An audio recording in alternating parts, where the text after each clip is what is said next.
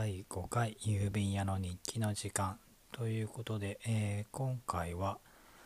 えー、ノキバキャストとかゴルゴキャストで、えー、ちょっと前ぐらいですかね、にやってた、えーと、Apple Watch について、えー、お話ししたいと思います。私も1月のあれですね、PayPay キャンペーンの時で、まあ、20%キャッシュバック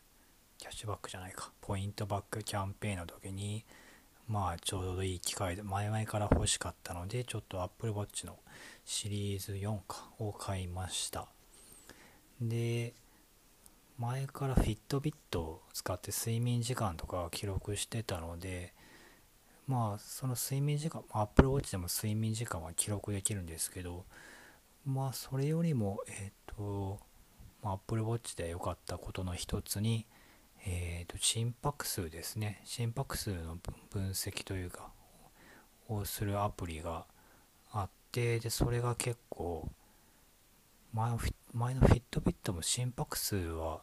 一応表示はされたんですけどそれよりも今回の Apple Watch の方がだいぶなんでしょうね。こうやっぱ通知とかしてくれるなからなのかわからないんですけどあそれが Apple Watch 自体で、ま、心拍数をちょいちょい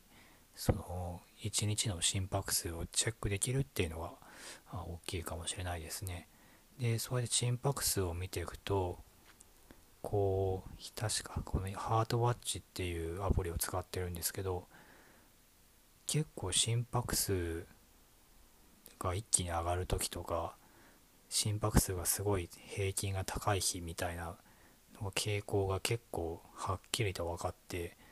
かなり、えー、面白いです。で、えー、例えば心拍数でいうとまず朝に何を食べるかで結構心拍数の上がり方が全然違うなっていうのがあります。例えば、まあ、普通にご飯とかを食べる、まあ、お米ですね米を食べると、まあ、心拍数そんなまあ90とかまあそのぐらいかなに上がるんですけどこれがえっと食パンとかああいうパンとかとホットケーキになるともうてきめんに上がりますね。120ぐらいとか。こうこのハートウォッチってアプリは110とかを確か超えるとまあ、通知で心拍数が高くなってますよっていう通知が、えー、Apple Watch に来るんですけどそれがもう普通にもう食パンとか食べると、まあ、通知が来るのでまあこれは何でしょうね。体に負担がかかってるのかどうかはわからないんですけど、まあ、結構あ全然食べるもので結構違うんだなっていうのがこう意識できました。でまあ、そういう食べるもので違うって分かったので最近ちょっとえっ、ー、と炊飯器でなんかちょっとちょっと混ぜると16穀米になるやつをちょっと買って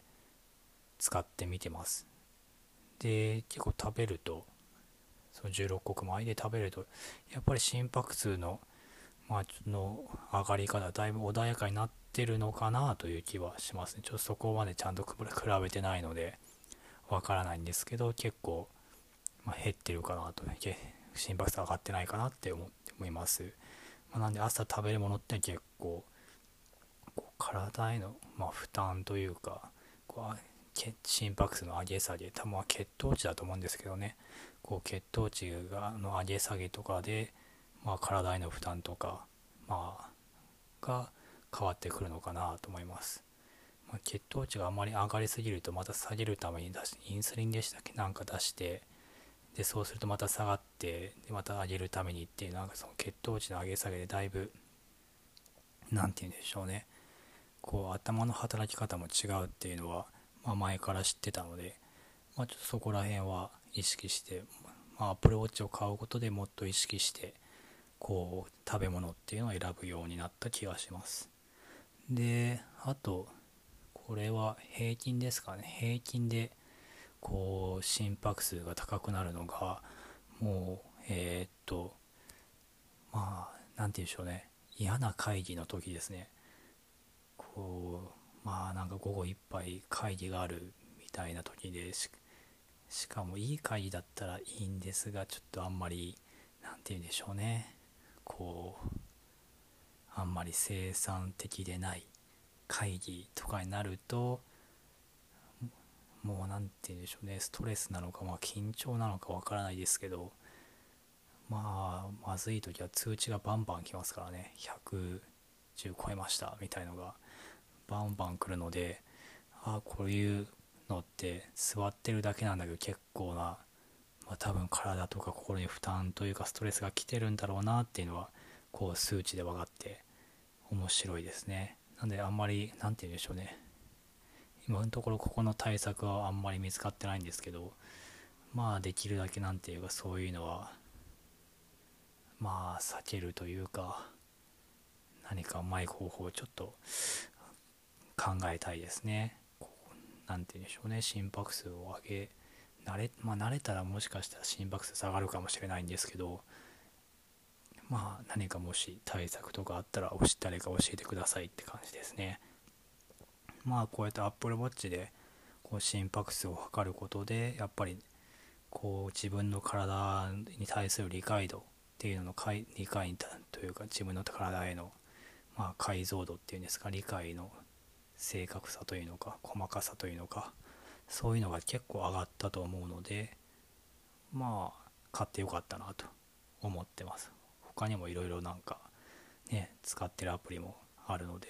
まあそれはまた後々というかどこかの回で、えー、ご紹介とかできたらいいなと思います。